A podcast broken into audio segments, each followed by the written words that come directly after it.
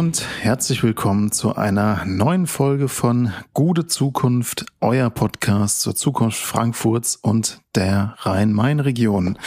Hallo Jan. Hallo lieber Hendrik, hallo liebe treue Luppengemeinde, hätte ich fast gesagt. Das äh, passiert, wenn man immer den falschen Podcast hört. Nein, liebe gute Zukunftgemeinde. Ähm, schön, dass ihr wieder reinhört. Und ähm, ja, Hendrik, äh, wir haben einige Themen heute dabei.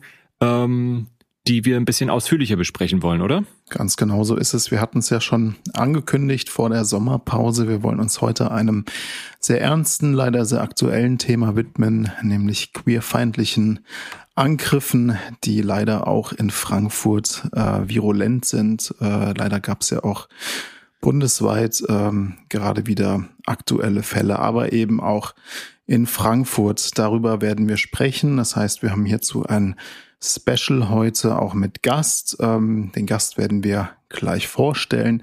Wir kommen danach zu einem anderen wichtigen Thema, ähm, nämlich äh, dem Mangel an großen Wohnungen in Frankfurt und werden dann zum Schluss noch im Sinne einer Terminankündigung auf das Wohnzimmer Hauptwache eingehen. Wir haben also ein volles Programm und ich würde sagen, wir steigen gleich ein. Genau, und äh, bevor wir einsteigen, einfach nochmal die Erinnerung, ihr könnt unseren Podcast abonnieren auf den unterschiedlichen Plattformen, wo ihr eure Podcasts eben hört. Ihr könnt uns auch eine Bewertung dalassen, ähm, das würde uns sehr freuen. Und wenn ihr Anregungen oder Anmerkungen oder Kritik habt, dann gerne an gute Zukunft. Ähm, Ed, nee, warte mal. Immer gute, noch Kontakt, gute Zukunft. Achso, ja, hoppala, kann ja mal passieren. Das sagst du sonst immer an, deswegen komme ich da durcheinander. So ist es.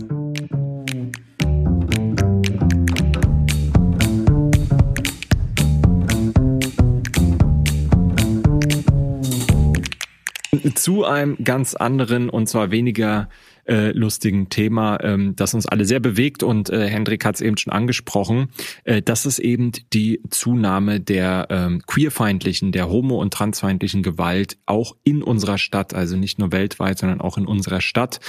Ähm, große Beachtung gefunden hat das Thema jetzt bundesweit ähm, auch nochmal durch den schrecklichen Mord äh, an Malte beim ähm, CSD in Münster, äh, Malte, ein Transmann, der äh, zwei lesbischen Frauen, die aufs Übelste beschimpft worden sind, ähm, zur Seite gesprungen ist und äh, dort von einem, so wie ich das gehört habe, auch ähm, ja semi-professionellen ähm, Boxer hm. Dann äh, niedergeschlagen worden ist und dann später an seinen Verletzungen erlegen ist. Und ähm, ja, also den außergewöhnlichen Mut äh, des äh, jungen Mannes äh, muss man hervorheben, äh, aber die Tat ist natürlich unfassbar äh, schrecklich, ja. dass Menschen einfach nur ähm, ja beleidigt, angegriffen und ermordet werden, hm. weil sie sind, wie sie sind, weil ihre Identität, ihre Lebensweise anderen Menschen nicht passt. Und ähm, das ist ein Thema, das auch uns in Frankfurt umtreibt. Äh, wir, die sich ja ach so liberal hier immer fühlen. Zum Teil kann man mittlerweile wöchentlich, wöchentlich ähm, über neue Angriffe im sogenannten Bermuda-Dreieck, also an dem Ort in der Stadt, wo ähm, viele äh, queere Bars, ähm, Locations, ähm, Beratungsstellen äh, sind und ähm, wo sich ähm, ja Menschen aus der LSBTQ-Community eigentlich ähm, wohlfühlen sollten, äh, zu Hause fühlen sollten und auch sicher fühlen sollten. Und das äh, beschäftigt uns schon sehr. Allein seit März dieses Jahres wurden sechs Gewaltübergriffe mit homo- und transfeindlichem Hintergrund in diesem Viertel, in dem, ich habe es schon gesagt, Bermuda-Dreieck im Regenbogenkreiselviertel. Ähm, also das betrifft, wer sich in Frankfurt auskennt, die alte Gasse, die Schäfergasse, die Elefantengasse, die große Friedberger Straße. Das ist alles rund um die Konstabler Wache. Ähm, bekannt, also äh, sind bekannt geworden und ähm, die Dunkelziffer, das muss man wahrscheinlich auch sagen, liegt vermutlich deutlich höher. Genau so ist es. Und gerade erst vor wenigen Wochen ist es ja jetzt auch wieder in Frankfurt Bonames zu einem Angriff auf ein schwules Paar gekommen und dabei ist ein 25-Jähriger, der äh, mit seinem mhm. Partner unterwegs war, mhm. zunächst mal homophob beleidigt worden und dann mit einem Tennisball großen Stein beworfen worden. Also das äh, ist natürlich eine hochgefährliche Situation gewesen. Man kann wirklich von Glück reden, dass dabei niemand äh, wirklich ernsthaft äh, verletzt wurde. Ähm, anders ist es jetzt leider Mitte Juli ausgegangen. Auch äh, hier kam es zu einem homofeindlichen Angriff, nämlich in der Elefantengasse wiederum, äh, nahe bei einer queeren Bar. Und äh, bei diesem Angriff wurde dem Opfer der Kiefer gebrochen. Das heißt also, es handelt sich leider um ein hochaktuelles Thema. Du hast es gesagt, auch in Frankfurt. Und diese Angriffe sind wirklich keine Einzelfälle. Wir haben es auch in Frankfurt mit homo- und transfeindlicher Gewalt zu tun. Und die Frage ist natürlich, wie können wir als Stadtgesellschaft dagegen vorgehen? Denn klar ist auch, ähm, es ist erstmal wichtig, dass eine Öffentlichkeit entsteht, dass eine öffentliche Sensibilität da ist. Ähm, klar, über die Angriffe wurde in den Medien berichtet, aber unser Eindruck hier ist auch schon, dass das Thema vielleicht auch häufig eher verdrängt mhm. wird. Ja, ähm, und äh, dabei ist das eben, wie gesagt, hier ein großes Thema mittlerweile ähm, und das wollen viele nicht so wahrhaben. Also man, man sieht das dann vielleicht eher als internationales Problem, wenn man sich mal erinnert, am 25. Juni 2022, äh, also dieses mhm. Jahr, äh, hat äh, in einer queeren Bar ähm, in einem oder im Osloer Club, dem Landen Pub, äh, mhm. ein Attentäter um sich geschossen und dabei zwei Menschen getötet. Ähm, vor sechs Jahren in Orlando äh, kam es zu einem Anschlag, als ein Attentäter im Pulse Club um sich geschossen hat. Und äh, ja, und dann gibt es eben Orte auch in der EU, wo ähm, Homophobie quasi zur staatlichen Programmatik erhoben worden ist. Äh, in Ungarn oder äh, in Polen, wo man sehr stolz ist auf seine LGBT-freien Zonen. Ne? Ja, dass man auch wirklich Gesetze und Verbote erlässt. Also gerade Orban äh, ist da ja ganz vorne mit dabei und macht sich mit seiner homophoben Politik jetzt einen Namen. Mhm. Äh, man kann auch sagen, in dem Punkt eifert er durchaus auch äh, Putin nach. Putin, ja, ja der ja auch sehr für seine queerfeindliche Agenda bekannt ist. Ähm, soweit der Blick erstmal in Länder, die von rechts außen regiert werden, aber wir haben es eben schon gesagt, leider sind auch wir hier in Frankfurt von Homo, vor Homophobie und Transfeindlichkeit äh, offensichtlich nicht gefeit. Und ähm, ja, das Gegenteil ist der Fall. Die Angriffe nehmen auch hier zu und Deswegen braucht es, wie gesagt, ähm, ein klares Bekenntnis der Stadtgesellschaft gegen diese alltäglichen Anfeindungen, denen die queere Community hier in Frankfurt ausgesetzt ist. Und ähm, wir haben schon den Eindruck, dass bislang vielleicht noch eher die Community selbst äh, weitgehend ähm, ja diese stärkere Aufmerksamkeit einfordern muss. Ähm, und Jetzt gibt's ja zum Beispiel einen offenen Brief von mhm. VertreterInnen der Community, den haben wir uns auch angeguckt. Jan, was steht da drin? Naja, da stehen vor allem Forderungen drin, wie zum Beispiel, ähm, ja, dass es bestimmte Sofortmaßnahmen braucht, aber auch ein langfristiges, ein tragbares Sicherheits- und Awareness-Konzept der Stadt Frankfurt und der Polizei. Ähm, mit dem äh, mit in dem Bündnis dabei ist auch ähm, der Förderverein Akzeptanz und Vielfalt Frankfurt e.V., der hat bereits seit zwei Jahren auf die dramatische Situation aufmerksam gemacht. Und ähm, ja, äh, von, vom Bündnis für Akzeptanz und Vielfalt ähm, haben wir uns äh, dann auch äh, als Gast heute Josephine Liebing eingeladen. Sie ist äh, Vorstandsmitglied des Fördervereins und ähm, ja, ist Mitunterzeichnerin des offenen Briefes und äh, kann uns sicherlich genaueres sagen, wie es dazu kam und, und was der Inhalt des Briefes ist. Ja, Josephine, vielen Dank, äh, dass du dir die Zeit genommen hast. Herzlich willkommen in unserem Podcast. Ja, vielen Dank euch für die Einladung. Josephine Liebing, du bist äh, ja seit einigen Jahren Aktivistin. Ähm, in der LSBTQ-Community in Frankfurt äh, für die Themen Akzeptanz und Vielfalt im gleichnamigen Förderverein Akzeptanz und Vielfalt bist du auch ja Vorstandsmitglied und Pressesprecherin. Und ähm, ja, du hast immer wieder wichtige Demonstrationen mitorganisiert, ähm, hast dich öffentlich zu Wort gemeldet und ähm, stehst auch immer wieder als Ansprechperson äh, für ja Leute wie uns, ähm, die sich äh, einfach mit dem Thema beschäftigen, ähm, aber auch für Menschen, für Betroffene aus der Community ähm, zur Verfügung. Und ähm, ja, freuen uns sehr, dass du heute hier bist. Ähm, auch wenn das Thema natürlich kein Anlass zur Freude ist. Ähm, aber bevor wir vielleicht äh, thematisch jetzt in die situ aktuelle Situation einsteigen, vielleicht kannst du noch mal kurz was zu deinem Verein sagen und was ihr konkret macht. Mhm, ja, super gerne. Ähm, also ich bin Vorstand im Förderverein Akzeptanz und Vielfalt Frankfurt. Ähm, das ist ein Förderverein, der quasi für die Finanzierung von Aktionen und ähm, Veranstaltungen zur Sensibilisierung und Aufklärung von Menschen quasi ganzen finanziellen ähm, Elemente regelt und äh, organisatorisches mhm. regelt im Hintergrund. Ähm, und das Bündnis äh, ist dann quasi, äh, das sind dann verschiedenste queere Menschen, die gemeinsam Aktionen und äh, sich eben, wie auch der Verein, eben um die Bildung und Aufklärung über geschlechtliche und sexuelle Identitäten ähm, kümmert und genauso auch gegen Vorurteile kämpft und gegen die Gewalt gegenüber queeren Menschen.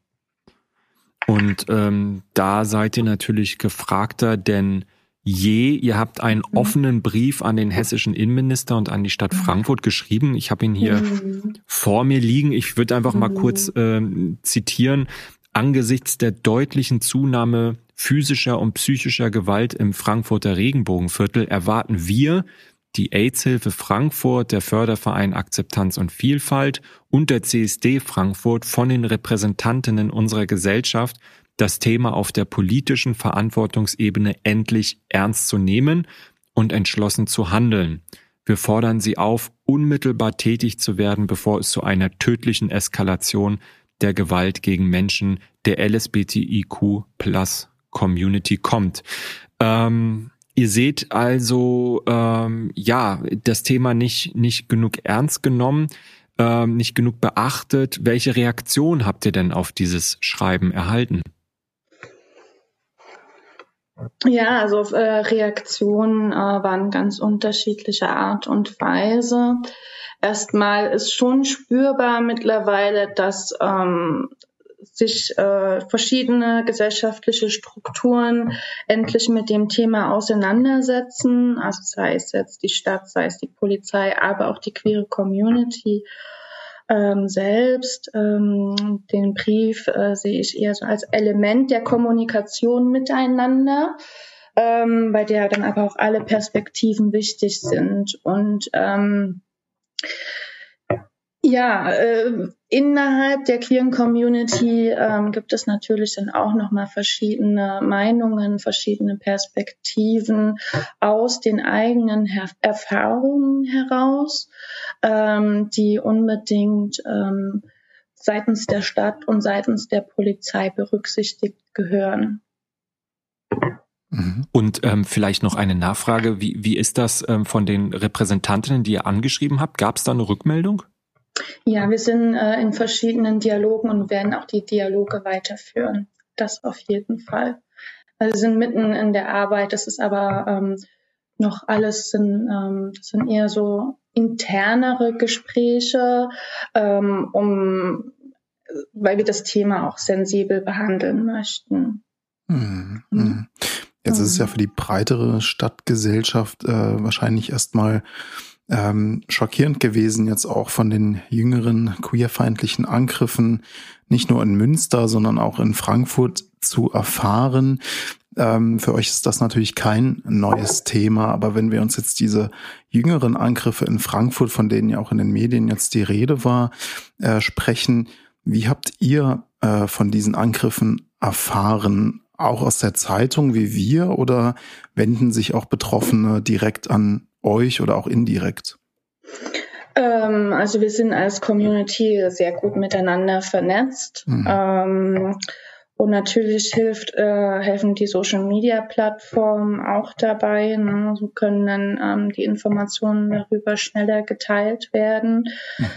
Ähm, ja, es haben sich Menschen an, an uns oder an Menschen, mit denen ich vernetzt bin, gewendet. Und also aus der Zeitung erfahren wir das definitiv dann nur eher, wenn das dann auf Bundesebene ist, wie in Münster. Mhm. mhm. Na, ähm, aber was hier in Frankfurt abgeht, das, ähm, ja, da, da sind wir mittendrin. Mhm. Und ähm, ich bin beispielsweise auch mit drei weiteren Frauen ähm, gut befreundet und stark vernetzt. Mit denen hatte ich letztes Jahr ähm, zum 50-jährigen Jubiläum des Club Lagata, also für alle, die den Club nicht kennen, äh, weltweit die älteste Lesbenbar.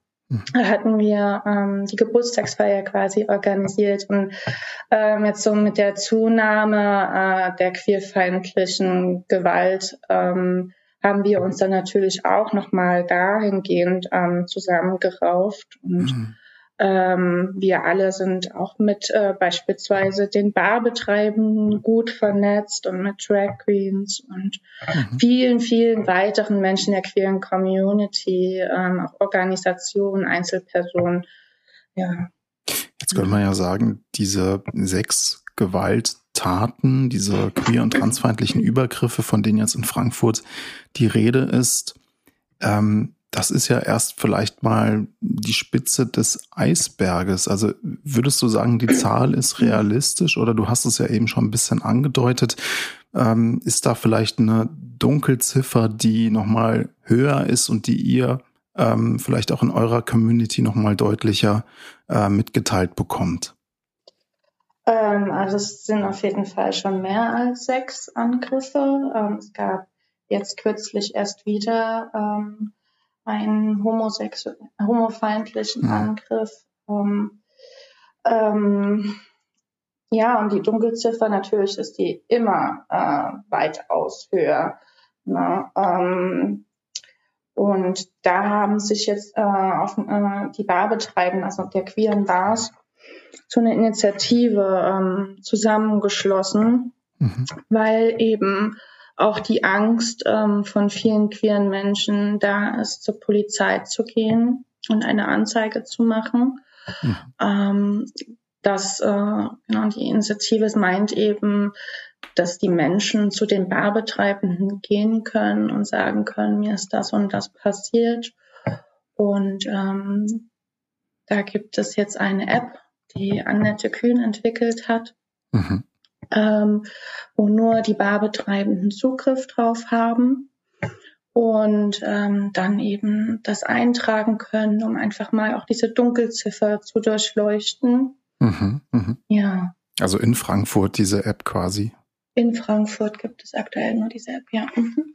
Aber das ist ja schon ein dramatisches Problem, was du da ansprichst, wenn Betroffene Angst haben, sich an die Sicherheitsbehörden zu wenden. Also ähm, ja das kann ich mir nur so erklären, dass eben äh, man dort sehr negative Erfahrungen gemacht hat, wenn man sich ähm, ja mit solchen Erfahrungen äh, an, an, an die Polizei gewandt hat. Mhm. Ja, also ich habe schon ähm, von verschiedenen äh, Menschen mitbekommen, dass sie Angst haben, entweder misgendert zu werden. Weil aber auch Kannst du vielleicht kurz erklären, was das heißt? Mit dem falschen Pronomen angesprochen zu werden. Mhm. Also wenn man jetzt sich als mhm. Transmann beispielsweise an die Polizei wendet, dass man nicht als Mann an, anerkannt wird, sondern eben als Frau angesprochen wird. Ja, genau. Mhm. Ne? Also das ist ja auch mal ein langer Weg, bis das auch im äh, Personalausweis geändert ist. Und mhm. ähm, wenn du da, wenn das äußere Erscheinungsbild eben noch zu feminin ist, ähm, dann ja, mhm. ist das halt schon, schon ein Problem. Aber auch selbst dann, wenn, wenn, wenn, wenn du schon als Transmann eben als Mann lesbar bist, dann gibt es mhm. da auch schon Probleme. Und genauso gibt es auch ähm, das Problem für POCs, ähm, wie Angst vor Racial Profiling haben und auch schon entsprechende Erfahrungen gemacht haben und ähm, mit der Polizei und ähm, Ja, natürlich. Es gibt ähm, bei der Polizei auch ähm, LGBTIQ-Beauftragte. Das ist einmal der Alexander Brandau, und ähm, die Felicia Krapp. Ähm, ich persönlich kenne beide. Das sind ähm, super engagierte Menschen. Ähm, und die versuchen natürlich jetzt auch ähm, einmal ähm, als Ansprechperson ähm, sichtbar zu werden oder sichtbarer. Also wir haben dieses Jahr schon einen ganz guten Aufschlag zum CSD gemacht. Ähm, und eben in Kontakt zu kommen mit der queeren Community vor Ort, also sprich mhm. in den queeren Bars abends. Ähm, und gleichzeitig ist es aber auch wichtig, ähm, dass äh, die eigenen ähm, KollegInnen in der Polizei sensibilisiert werden und das nehmen sie auch als ganz klaren Auftrag wahr. Das ist natürlich jetzt noch ein, ein, ein Weg, ja, aber ja. Mhm.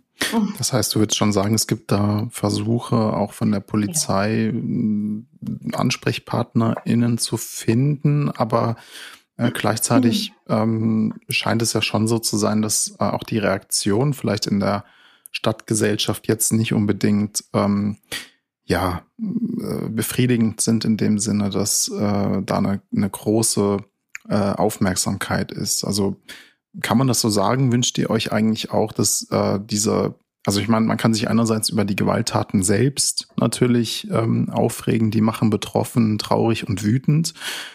Ähm, aber gleichzeitig ist ja auch die, die Reaktion eigentlich der Stadtgesellschaft wichtig. Und ähm, würdest du sagen, das macht euch auch betroffen, dass hier vielleicht nicht die äh, ausreichende Sensibilität für das Thema vorhanden ist? Oder würdest du eher sagen, da entwickelt sich jetzt doch einiges zum Positiven? Also ich bin grundsätzlich ein Mensch, der immer versucht, das Positive in allem zu sehen. Mhm. Ähm, jetzt neulich bei der ähm, Mahnwache für Malte C. Ähm, also ein Mensch, der aufgrund eines queerfeindlichen Angriffs in Münster gestorben ist, mhm. ähm, sind tatsächlich ähm, mehr UnterstützerInnen zum Mahnwache gekommen. Ähm, das war ein sehr schönes, sehr starkes Zeichen, im, in, wenn man das so in diesem Moment sagen kann, mhm. weil es einfach nur unglaublich traurig ist. Und ich habe danach auch äh, gespürt, auch dann, als ich dann vom nächsten homofeindlichen Angriff gelesen habe. Ähm, mir fehlen die Worte, ich, ich, weiß nicht mehr, was ich dazu sagen soll. Mm, mm. Und dass mir als Pressesprecherin mm, -hmm. würde man erstmal äh, nicht erwarten, dass das möglich ist. Ja, ich bin gleichzeitig auch Mensch. Ja, ja. ähm, ja die Aufmerksamkeit, also mir fehlt äh, schon so ein bisschen die Aufmerksamkeit von Menschen, die mit der queeren Community nicht so viel am Hut haben. Mhm. Mm, es herrscht doch oder wir kämpfen oft gegen ähm, Kommentare wie, naja, ihr habt doch jetzt schon alles, ihr dürft doch heiraten. Dabei ist den Menschen oftmals auch gar nicht bewusst, dass äh, queere Menschen trotzdem nicht alle Rechte haben wie heterosexuelle Menschen. Ähm, oder ja, das, äh, es gibt so unfassbar grausame Reaktionen auch im Social Media äh, Bereich, ähm, wo ich mich halt auch echt frage, so okay, wo driftet gerade die Menschheit hin? Mhm. Ähm, weil das ist dann natürlich nicht nur ein Thema, was die queere Community betrifft. Es gibt ja noch viel mehr marginalisierte Menschen in unserer Gesellschaft. Ja, also nehmen wir jetzt äh, Menschen mit Behinderung oder nehmen wir äh, Menschen mit einem migrantischen Hintergrund oder nehmen wir Menschen, ähm, die äh, finanziell ähm, wirklich zu leiden haben. Das kann man weiterführen, ja. Und ähm, wo, wo soll die Reise dahin gehen? Mhm. Also das ich meine, das, schon das, sehr betroffen. Ja, das, ich meine, das Social Media natürlich auch eine starke, stark polarisiert und äh, wir hier mhm. auch viel Hate Speech vorfinden. Das ähm, ist wahrscheinlich in dieser Thematik nochmal besonders stark ausgeprägt. Gleichzeitig äh, nutzt ihr ja auch Social Media oder man versucht natürlich auch Social Media zu nutzen, um aufzuklären. Also es ist natürlich irgendwie ein Spagat, weil man sich dann in einen öffentlichen Raum begibt, in dem gleichzeitig viele Menschen leider sind, die zu Hate Speech, zu wirklich äh, aggressiven und äh, intoleranten Äußerungen neigen. Also es ist vielleicht auch so ein bisschen ein Spagat und gleichzeitig zeigt es ja nochmal, ähm, ja, eigentlich diese, diese Tragik einerseits die Gewalt selbst, aber andererseits eben auch die, ähm, ja, vielleicht äh, nicht ausreichende Wahrnehmung dieses Problems. Ähm, du hast es schon ein bisschen angesprochen, was die, ähm, was die jüngeren Angriffe in der Community selbst ausgelöst haben. Mhm. Ähm, vielleicht kannst du das noch mal ein bisschen vertiefen, denn ähm, es war ja wirklich ein, es waren ja wirklich auch Angriffe, die letztlich an den Orten stattfanden, die eigentlich ähm, gewissermaßen das Zuhause der Community sind, also eigentlich mhm. äh, Safe Spaces sind, äh, Orte der Akzeptanz. Mm, das, das verunsichert ja wahrscheinlich auch. Ähm, gibt es da Ansätze, du hast die App schon angesprochen, ähm, wie man damit umgehen kann? Kann man diese Orte ähm, verteidigen gegen solche Angriffe? Ähm, muss man sich diese Orte jetzt erstmal zurückerobern? Wie würdest du das sehen? Mm, also dieses Wording würde ich gar nicht unbedingt verwenden wollen. Mhm, okay. Ähm, ja, es sind ähm, also ihre Menschen werden häufiger in den äh, Safe Spaces tatsächlich angegriffen, das ist richtig. Mhm. Ähm, ja, also gerade so die, also hier in Frankfurt ist ähm, am Regenbogenkreis, ne, sind ja verschiedene queere Bars, ähm, genauso das, und die halt das Zuhause Rückzugsorte auch sind für Menschen, ähm, die vielleicht aufgrund ihres Coming-outs auch äh, ihre Familie verloren haben oder ähm, einfach ähm, andere Menschen sehen möchten, kennenlernen möchten, sich austauschen möchten und diesen Kontakt brauchen mit Menschen, die sie verstehen, die nichts in Frage stellen. Und das ist natürlich ähm, ganz, ganz schlimm, dass das gerade an diese Bereiche sind, genauso wie auch äh, die CSDs, äh, dass da dann, äh, es macht mich schon, erschüttert mich schon, dass es gerade da zu Angriffen auch kommt. Aber es gab ja auch beispielsweise in Bremen äh, jetzt vor kurzem auch wieder einen Angriff ähm, auf einen Transmenschen, ähm, eine Frau, die von der Gruppe Jugendliche angegriffen wurde. Ähm, also im Grunde, es kann, kann überall passieren. Ähm, und jetzt habe ich meinen Faden verloren, mich das gerade echt extrem mitnimmt. Mhm. Ähm, aber es ist, ähm, ja, die queeren Menschen, ich habe das schon oft mitbekommen, trauen sich schon oft gar nicht mehr abends alleine auf die Straße zu gehen oder meiden eben äh, dann mhm. abends wegzugehen, was natürlich dann auch äh, für einige wahrscheinlich gar nicht mal so gut ist, weil man eben diesen Austausch auch braucht. Und ähm, aber sie haben so eine große Angst und ja, wie gesagt, queere Menschen gehen auch oft in, in, Gruppen weg, aber auch selbst das schützt nicht unbedingt. Ne? Selbst da mhm. kam es schon zum Angriff. Ähm, ja, äh, von der Bürgerwehr würde ich auf jeden Fall abraten. Das sehen es wir auch halt, so, ja. es, es, es, es, muss halt was anderes äh, mhm. passieren. Da muss was von der Stadt auf jeden Fall kommen. Im Austausch mit der queeren Community. Ähm, ja. Und ähm, kannst du das vielleicht noch mal konkreter machen? Also du hast schon davon gesprochen, dass Polizeibeamtinnen natürlich geschult werden müssen, mhm. um dann mit ähm, ja Menschen, die äh, traumatisiert sind, vielleicht weil sie gerade einen schlimmen Angriff äh, irgendwie überlebt haben und sich ähm, dann an die Polizei wenden und dann nicht retraumatisiert äh, werden ähm, dass, ähm, dass da natürlich eine Sensibilisierung erfolgen muss. Ähm, aber sozusagen, was, was, dann ist ja im Prinzip der Angriff schon passiert. Äh, was kann man vielleicht noch präventiv machen? Also habt ihr da konkrete Vorstellungen? Hm, Nochmal ganz kurz zur Polizei. Also ein wichtiger Punkt wäre, also ich mir ist bekannt, dass innerhalb der Behörde gibt es dann immer die Ansprechpersonen und die sind mhm. sensibilisiert. Was wichtig mhm. wäre, sind ähm, Polizeibeamte äh, vor Ort, die dann quasi dann mit der Streife hingeschickt werden, dass diese genau. PolizistInnen ähm, sensibilisiert sind, ähm, dass da sehe ich noch äh, Potenzial nach oben. Mhm. Ähm, ist machbar auf jeden Fall, aber ähm, das wird auch seine Zeit brauchen ähm, sollte aber dringend umgesetzt werden, weil das sind die ersten Personen, die äh, bei der betroffenen Person eintreffen. Und wenn dann die Person ähm, beispielsweise misgendert wird, dann ist ganz der Ofen aus. Ne? Also, ja, ja. Und das, das ähm, erschüttert natürlich dann das Vertrauen umso mehr und dann äh, kann ich mir auch gut vorstellen, dass sich dann eben die Menschen umso weniger trauen, die Polizei zu rufen oder ja, mhm. und was mhm. auch wichtig wäre, ist, ähm, dass äh, die Polizei auch die Orte hier, wenn wir jetzt von Frankfurt sprechen, auch kennt, wo die queeren Menschen sich aufhalten abends. Ne? Also dass wenn man sagt, ich bin hier am Regenbogenkreisel oder am Frankfurter Enge und werde gerade angegriffen, ähm, dass die Polizei dann nicht noch fragt, okay, welche Straße ist denn das, sondern dass die einfach genau wissen, wo das ist und wo sie die ähm, Streife hinschicken müssen. Weil wenn du unter Schock stehst, dann hast du oft noch nicht mehr die Nerven, nach irgendeinem Straßennamen zu suchen. Dann hast du einen Tunnelblick und ähm, ja, das wäre auf jeden Fall schon mal eine mhm. ganz sinnvolle Maßnahme. Mhm.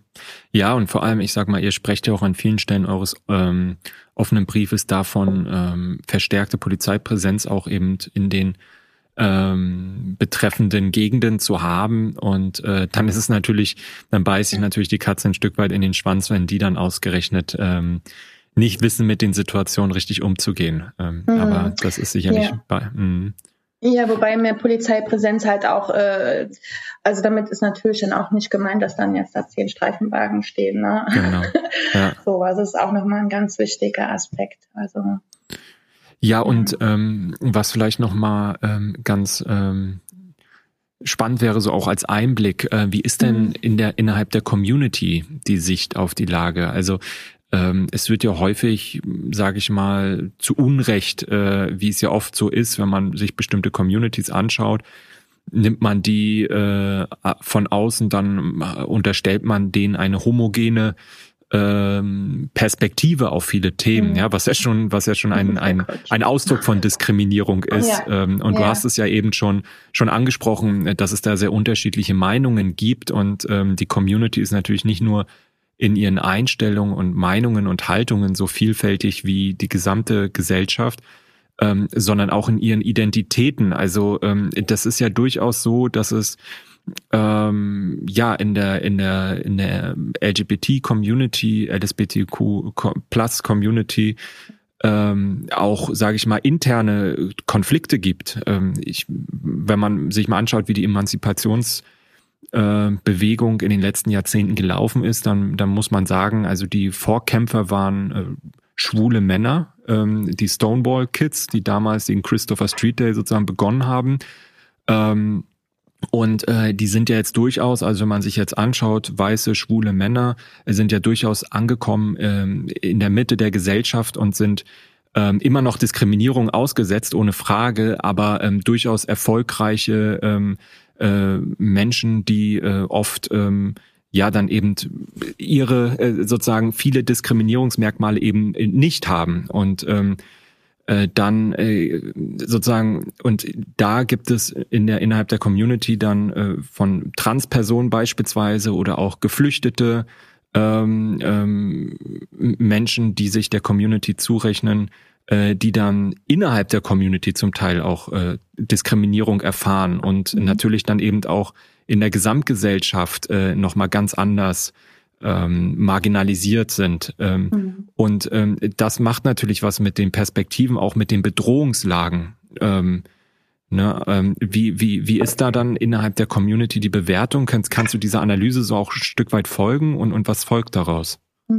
Ich würde ganz gerne ein kleines Veto einlegen zum Narrativ von dem Ursprung des CSDs, mhm. weil ähm, das waren People of Color und das waren auch Transmenschen, die mhm. ähm, äh, da auf die Straße gegangen sind. Ähm, und eben nicht nur die ähm, weißen, schwulen Cis-Männer. Das stimmt. Mhm. Na, mhm. Also das ist ein ganz wichtiger Aspekt, dass das ähm, auch tatsächlich. Das war in Deutschland dann so, genau. Äh, ja, ich habe mich mit dem Ursprung des CSDs in äh, New York quasi auseinandergesetzt genau. Mhm. Ähm, genau, aber das ist halt schon äh, so vom äh, vom Gefühl auch für die gesamte Community super wichtig, ähm, dass eben wirklich auch die Menschen wahrgenommen werden. Da fangen mhm. wir ja mhm. schon mal da mit, mit an. Ne?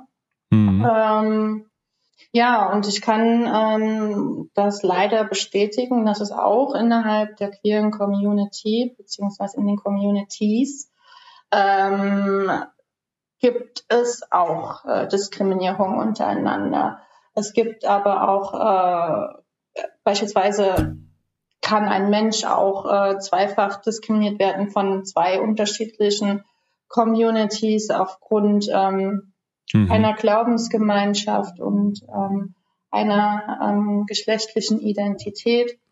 Ähm, das kann auch passieren. Ähm, ich glaube, ähm, was äh, super wichtig ist, dass ähm, die Menschen einfach mehr miteinander reden und versuchen, äh, einander zu verstehen und die Vorurteile abzubauen, äh, die es gibt. Ähm, also vom Gefühl her ist das dann eher so wie, dass Menschen Angst haben, einfach, dass ihnen irgendwas weggenommen wird, weil die Aufmerksamkeit weggenommen mhm. wird. Und Dabei sollte das Verständnis eigentlich dafür wachsen, dass, ähm, und das ist ja äh, das Schöne auch am Bündnis Akzeptanz und Vielfalt Frankfurt. Wir haben so verschiedene Perspektiven ähm, und dass wir eben das äh, durch diese verschiedenen Perspektiven erst so stark gemacht haben.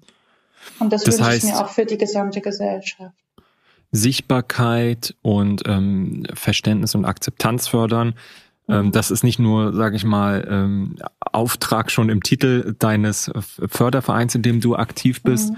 sondern ich weiß, das machst du auch ähm, an ganz vielen anderen Stellen. Vielleicht mhm. ähm, sollten wir noch einige Sätze zu deinem Angebot äh, sagen, was du mit der Volkshochschule äh, machst. Du machst da ein ähm, queeres Barhopping. Ja, ähm, ja und äh, und das, das finde ich ja, finde ich ja total spannend. Äh, vielleicht, vielleicht kannst du dazu noch einige Sachen sagen. Das, ich bin ja selber an der Volkshochschule tätig, deswegen habe ich da einen unmittelbaren Bezug zu. Ähm, aber eben dieses, äh, dass man eben die, die Orte, die, die Orte, die eben für für viele Menschen, die, die da sind in der Stadt, die äh, Menschen, die nicht aus der Community kommen, gar nicht unbedingt wahrnehmen, die aber eine enorme Bedeutung haben für viele Menschen in unserer Stadt, die wichtig sind als als ja ähm, Orte der Freizeit, aber auch Orte der Zuflucht und ähm, das eben ähm, ja zu verstehen und sich diesen Orten respektvoll zu nähern. Das ist ja eine große große und wichtige Aufgabe, die du da machst. Vielleicht kannst du dazu noch was sagen. Ja, super gerne. Also ich mein mein mein Grundgedanke ist ja dabei, nirgends ähm, lässt es sich auch besser austauschen als bei einer Cola oder einem Radler. das stimmt. ähm, weil so ent, äh, entstehen nochmal Gespräche auf einer ganz anderen Ebene. Und so versuche ich eben auch ähm, äh, mit Menschen in den Austausch zu kommen, die sonst keinen Bezug oder keinen großen Bezug äh, zu queeren Themen haben oder zu den queeren Orten, um ihnen einfach, wie du es schon auch gesagt hast, also ein Gefühl einfach mal für die Orte, für die Menschen mitzugeben und ähm, mhm. gleichzeitig ähm, baut man dadurch natürlich auch Vorurteile ab. Ne? Also ich habe das schon oft auch äh, schon Kommentare von heterosexuellen Menschen gehört, äh, die dann beziehungsweise auch schon gesehen, wenn dann ähm, ein, ein heterosexueller Mann in eine queere Bar geht, dass er sich erstmal mit seinem Rücken dann an die Wand presst, weil er eben Angst hat, angebackert zu werden. Das ist natürlich totaler Käse. Ne? Ähm, ja, genau. Und darum geht's eben einfach mhm. da, die Perspektiven zu öffnen, Leute mitzunehmen und ähm, sie können mir da gerne auch Fragen stellen. Ähm, ich erzähle dann auch gerne was auch aus meinen persönlichen Erfahrungen. Das ist manchmal dann auch nochmal ganz gut, äh, weil man dann nochmal einen anderen Bezug dazu bekommt. Also aus meiner mhm. Erfahrung heraus, ähm, wenn du erstmal ähm, einen Menschen kennengelernt hast, dann ähm, siehst du die Dinge dann auch oft ganz anders und ähm, ja. Ja, beeindruckend. Ähm, Josephine, wir sind schon, wir sind schon durch mit unseren Fragen. Ähm, ja. ich danke dir sehr, sehr herzlich, dass du dir die Zeit genommen hast, ähm, dieses Thema, was ähm, ja dich nachvollziehbarerweise auch ähm, hörbar, ähm, hörbar, ähm, ja emotional auch auch beschäftigt und dass du da trotzdem eben äh, ähm, ja in erster Reihe äh, für für mehr Gerechtigkeit, für sachorientierte Lösungen auch wirklich streitest, ist ähm, mehr als beachtlich und ähm, vielen Dank, dass du dir auch die Zeit hier genommen hast, bei uns äh, über deine Erfahrungen und deine Aktivitäten nochmal zu berichten. Ja, vielen Dank euch, dass äh, ihr auch diesen Raum gegeben habt dafür und ähm, gerne jederzeit wieder. Ja, ich ja. hoffe, ich hoffe, ich habe ein paar Menschen auch auf diese Reise heute mitgenommen. Davon gehen ganz wir ganz sicher. fest aus und mhm. vielen Dank dir. Ja, Ciao, danke euch. Josephine. Bis dann. Ciao.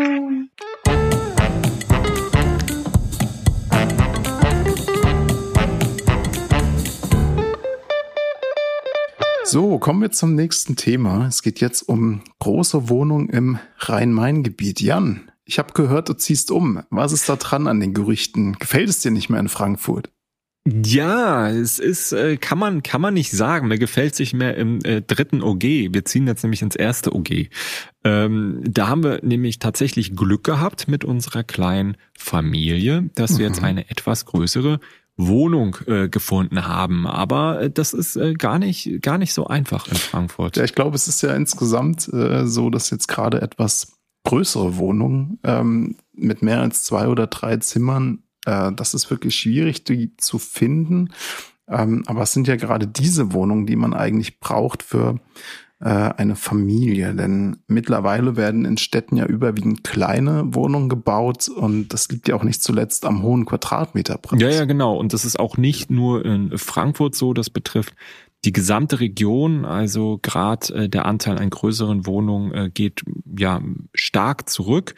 Ähm, in Mainz äh, beispielsweise wurden in den letzten fünf Jahren nur noch halb so viele große Wohnungen fertiggestellt wie die fünf Jahre davor. Und ähm, ja, auch die Wohnung mit vier Zimmern, äh, die es gibt, ist deutlich gesunken. Ähm, es ist in anderen Städten das gleiche, ob Darmstadt, Wiesbaden, auch ähm, Offenbach. Und ähm, ja, das ist, äh, ist zunehmend ein Problem, weil natürlich auch ähm, äh, die die ähm, ja die die Kinder äh, die Zahl der äh, mhm. Geburten mhm. die Geburtenrate so jetzt habe ich es die Geburtenrate ähm, ja. steigt. Ich, meine, ich hatte gelesen, dass es ähm, gerade in den sogenannten A-Städten ich äh, zähle Frankfurt natürlich dazu, ähm, weil Frankfurt ein A im, im Namen hat oder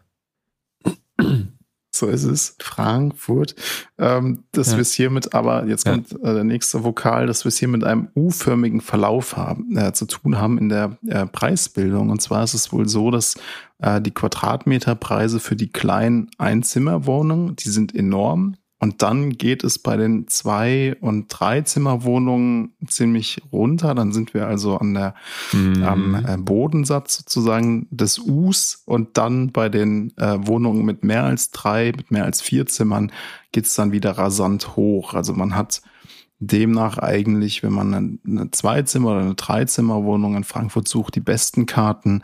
Ähm, und bei den Einzimmerwohnungen, weil es natürlich viele Single-Haushalte gibt, oder eben bei den Familien ist es dann sehr schwierig, weil die Preise sehr hoch sind. Ja, es ist wie du sagst, also gerade die Einzimmerwohnungen in Frankfurt sind äh, von um 36 Prozent auf 16 Euro gestiegen und das in nur zehn Jahren. Und äh, für große Wohnungen mit mindestens fünf Zimmern kostet der Quadratmeter so etwa ähm, 14 Euro, äh, 14,60 Euro 60, genau. Und äh, kleinere mhm. Wohnungen mit zwei oder drei Zimmern gibt es im, hingegen äh, für 13,50 Euro beziehungsweise 13,75 pro Quadratmeter. Also es ist ein, ist ein Unterschied.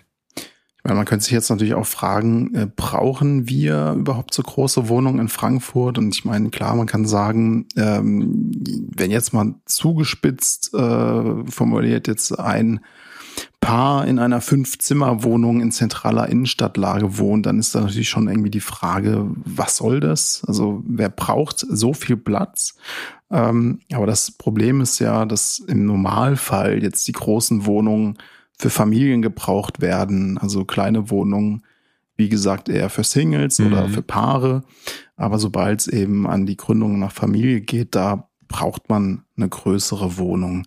Äh, es gibt natürlich auch andere Wege. Ich habe äh, vor kurzem im Arbeitspodcast Frisch an die Arbeit von Zeit Online eine ganz interessante Folge gehört.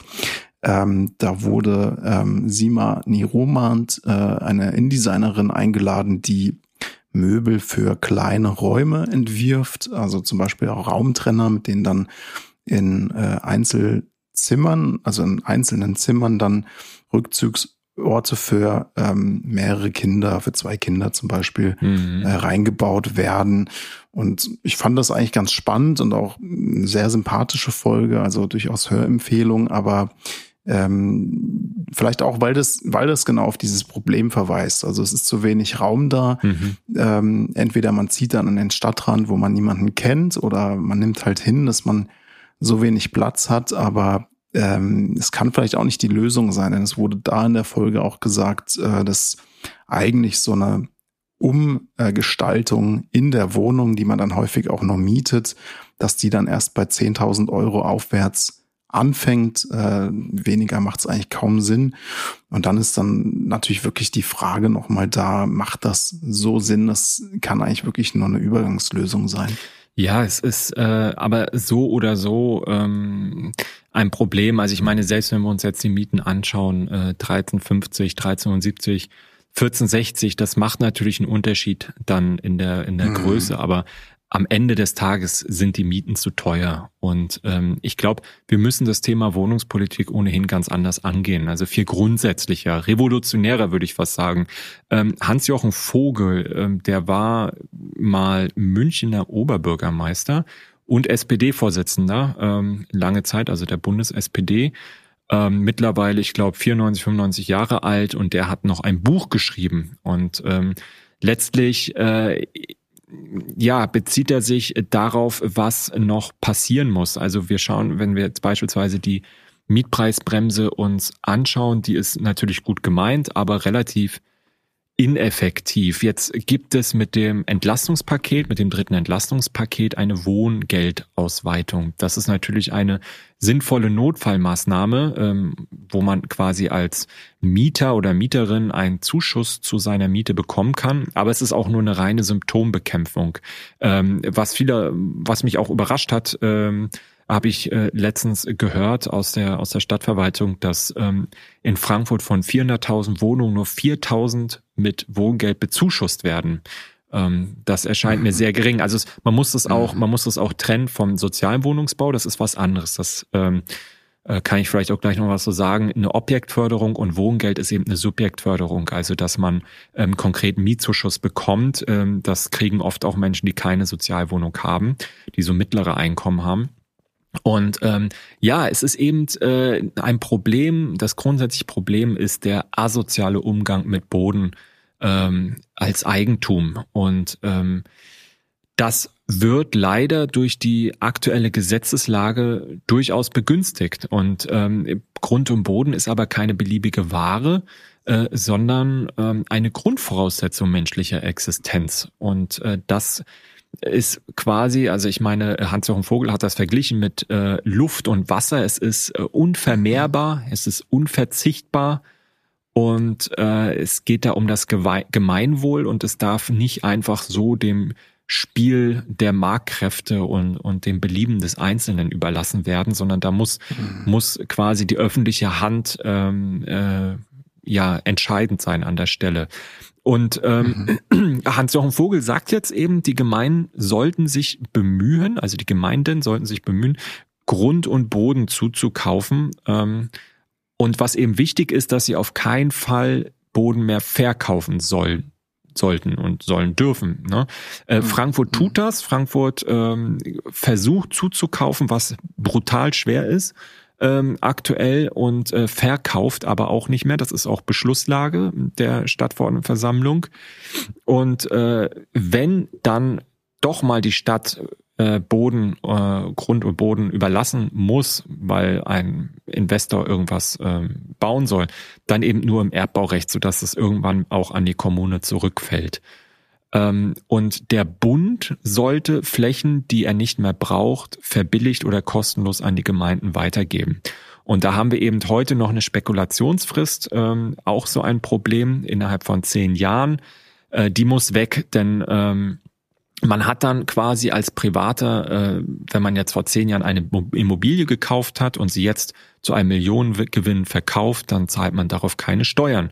Und ähm, das sind so leistungslose Gewinne, ähm, die man abschöpfen muss. Ähm, und zwar zugunsten einer Gemeinde, weil ähm, es ist ja nichts dafür getan worden, sondern die Gemeinde kauft vielleicht irgendwie ein Ackerland und dann baut die Gemeinde dort äh, Straßen hin und, und Schulen hin und äh, macht dort vielleicht äh, dann eben, äh, ändert dort den Bebauungsplan und dann äh, gewinnt man plötzlich in Millionenhöhe für das, was man da als Grund, als Grundeigentum hat. Und das kann natürlich nicht sein, äh, da äh, muss die Allgemeinheit eben Gewinne abschöpfen können. Mhm. Und äh, mhm. ja, er, er nennt das eben Planungswertausgleich. Ja, also das ist auf jeden Fall nochmal eine sehr grundlegende mhm. äh, Herangehensweise an die Problematik von Eigentum und Boden und äh, wem gehört eigentlich oder wessen Eigentum ist eigentlich der Boden. Es wäre natürlich wirklich fast eine Revolution, kann man schon sagen, wenn das äh, so käme, wie äh, Vogel das äh, vorsieht. Ähm, dabei ist das alles andere als abgedreht. Also man kann ja wirklich sagen, das ist eigentlich eine ziemlich logisch und ja, auch ja. Äh, gut begründete Argumentation. Ähm, ich meine, Wien zum Beispiel geht da ja durchaus einen relativ ähnlichen Weg und auch das ähm, Bundesverfassungsgericht hat äh, ja schon in den 60er Jahren geurteilt, dass es ein ähm, Interesse der Allgemeinheit an Grund und Boden gibt. Ja. Also so gesehen äh, wäre es revolutionär in der Durchsetzung, aber die Ideen sind oder die die Prozesse sind eigentlich schon angelegt, äh, auch in der Rechtsgeschichte, wenn man so will. Ähm, in Frankfurt hat sich ja das Planungsdezernat ähm, auch 2020 jetzt ähm, auf den Weg gemacht, um zwei Drittel genau. der Bodengewinne, also der leistungslosen Gewinne, du hast es schon gesagt, ab, abzuschöpfen. Ja, also Frankfurt ist da eigentlich ähm, das, was eine Gemeinde machen kann, eigentlich äh, ziemlich vorn dabei in Deutschland. Und äh, diese Gewinne, die dann abgeschöpft werden, die gehen dann auch direkt in die Infrastruktur vor Ort, also zum Beispiel Schulen, Kitas mhm. oder eben sozialen Wohnungsbau. Aber ähm, ich bin da eben bei, bei Hans-Jochen Vogel, das reicht nicht, sondern die Bundesebene muss da noch deutlich mehr tun. Also wir haben zum Beispiel auf Bundesebene die sogenannte Baunutzungsverordnung. Und äh, darin ist definiert, dass sozialer Wohnungsbau äh, ein Soll ist, aber nicht ein Muss.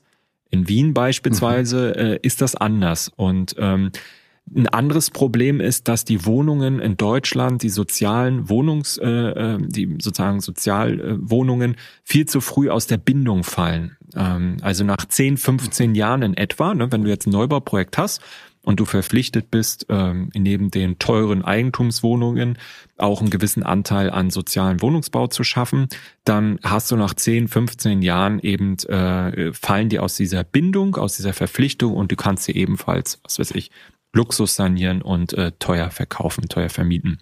Und äh, das ist so mhm. krass. Ich habe mal letztens in der Zeit gelesen, alle 19 Minuten fällt in Deutschland eine Wohnung aus der Sozialbindung. Ähm, mhm. Und vergleichbar dazu, ich meine, wenn du mal schaust, wie lange es dauert, eine Wohnung genehmigen zu lassen, ähm, bauen und genehmigen zu lassen, dann äh, dauert das mal, also ich würde mal schätzen, so locker zehn Tage. Äh, und das heißt, das kann alles nicht funktionieren, sondern äh, du verlierst halt massiv an Sozialwohnungen. Ähm, über 40.000 Sozialwohnungen hat allein Frankfurt in den letzten 30 Jahren verloren. Ähm, Anfang der 90er Jahre hatten wir hier noch 70.000 Sozialwohnungen und dann sind die relativ schnell innerhalb von wenigen Jahren ähm, auf 30.000 gefallen. Und, und da bewegen wir uns in etwa bis heute, was schon eine gewisse Leistung ist, ähm, was aber auch der eigentliche Skandal ist. Ja, also, dass da sozusagen dieser, dieser große Bestand an Sozialwohnungen einfach weggebrochen ist. Und äh, das, mhm. wir sind ja mehr Leute geworden. Ne? Also, ich meine, es sind ja, die Stadt ist ja um 100, 150.000 mhm. Menschen gewachsen in der Zeit. Und ähm, insofern ähm, ist das schon, ist das schon ein großes Problem in Deutschland und der Bund tut da nicht genug und das ist darum auch überall so. Wir haben dann Hamsterrad, in dem wir uns bewegen. Die Planungsprozesse sind so komplex, so langwierig, bis du da Sozialwohnungen schaffst, äh, sind die schon doppelt und dreifach an anderer Stelle aus der aus der Bindung gefallen. Ne? Und dann hast du eben mhm. auch ähm, nicht überall ähm, so smarte äh, Planungsdezernenten, wie es vielleicht auch äh, Hans-Jochen Vogel früher war und wie es Mike Josef heute versucht. Also als äh, Bürgermeister mhm. von München, Oberbürgermeister, hat Vogel in den, ich glaube, 60ern damals Ackerflächen gekauft. Und mhm. heute entsteht da ein neuer Stadtteil. Für ne? die Wiesen, meinst du? ja, genau. äh, nee, aber im Ernst, ne, da, da, da hat man ganz günstig damals mhm. ähm, Flächen für die Stadt gesichert und heute entsteht mhm. da eben ein, ein neuer Stadtteil. Und ähm, mhm. Ja, die Lösung, äh, wie kann die Lösung sein? Also ich sag mal so, die Lösung kann eigentlich nur äh, sein, den Grund und Boden zu verstaatlichen, ja, also an, mhm. an bestimmten Orten. Oder wenn man das nicht möchte, zu sagen, der Bund kauft jetzt großflächig ein und gibt es dann günstig oder kostenlos an die Kommunen weiter, weil sonst kommen wir aus dieser Misere ja. einfach nicht raus. Ich meine, das ist wieder so ein äh, Punkt, wo man sieht, dass der Markt eben nicht regelt. das hatten wir ja auch schon des Öfteren mal hier, die These, der Markt regelt. Äh, das kann man hier sicherlich auch nochmal feststellen. Äh, dem ist oft nicht so. Ich meine, man könnte jetzt noch sagen, man, man könnte die Mieterseite stärker subventionieren, aber das wäre auch nicht unproblematisch, oder? Ja, genau, das hätte im Prinzip eigentlich einen gegenteiligen Effekt, weil das habe ich oben ja schon angesprochen. Ähm, wir äh, haben äh, sozusagen, das wäre eine Subjektförderung. Mhm. Das heißt, du würdest einem Mieter, einer Mieterin ähm, Geld geben für das Bezahlen der Miete, die dann aber völlig unreguliert wäre. Mhm. Ne? Und dann wäre es ja eigentlich äh, gut für äh, Investoren zu sagen, ach, ich nehme jetzt hier diese oder jene völlig überzogene Miete, mhm. Weil äh, wenn mein Mieter, meine Mieterin das nicht bezahlen kann oder wenn es nicht genügend Nachfrage gibt, dann zahlt das ja der Staat. Und ähm, das kann eigentlich dieses, sage ich mal, Investorenförderprogramm kann eigentlich nicht und der nicht mhm. unser unser Ziel mhm. sein. Ähm, wir brauchen vor allem eine Objektförderung, ja, dass also wirklich die Wohnungen als solche ähm, gebunden sind. Und die Subjektförderung kann das Ganze dann noch zusätzlich ähm, stärken, aber wir dürfen die äh, Vermieterinnen, Vermieter, die Investoren hier nicht aus ihrer äh, Verantwortung entlassen. Ne? Aber Wohngeld ist natürlich trotzdem wichtig und insofern ist auch das aktuelle Entlastungspaket an der Stelle vielleicht durchaus auch ähm, ja mhm. positiv zu sehen. Ja. Also es ist auf jeden Fall ein, ein wichtiges Thema für die Zukunft unserer Stadt, auch für die Zukunft unseres Landes. Äh, mich, äh, mich, mich erinnert es gerade noch ein bisschen an äh, wissenschaftliche Debatten, die jetzt auch nochmal stärker aufgekommen sind. An der äh, Uni Jena gibt es jetzt gerade einen ähm, relativ neuen Sonderforschungsbereich. Also das ist ein größeres Forschungscluster, ähm, das gefördert wird äh, mit immerhin 23 Teilprojekten, unter anderem in Jena, Erfurt, Oldenburg, Berlin, aber auch äh, hier in einer Nachbarstadt in unserer Region in Darmstadt an der TU. Und es geht dabei um den Strukturwandel des Eigentums. Also ganz zentral die Frage, was ist eigentlich Eigentum? Ähm, wie lässt sich Eigentum legitimieren? Müssen auch vielleicht diese Rechtfertigungsnarrative, die, also diese Rechtfertigung, die Begründung, die letzten Endes der Eigentumsverteilung in unserem Land, in unseren Regionen, in unseren Städten zugrunde liegen, überdacht werden. Und ich finde, das ist jetzt ein wirklich spannendes Beispiel gewesen, in dem man auch nochmal sieht, wie man ganz konkret auch in der Stadtplanung, der Stadtentwicklung sich überlegen kann, äh, wie muss man eigentlich über Eigentum nachdenken. Also das ist auf jeden Fall ein Thema, da werden wir sicherlich noch ähm, regelmäßig äh, drauf zu sprechen kommen hier bei uns im Podcast. Kommen wir zum letzten Thema unserer Terminankündigung. Wir hatten ja schon einmal von den Diskussionen über die Zukunft der Innenstadt, also die Zeil, die Hauptwache und so weiter berichtet.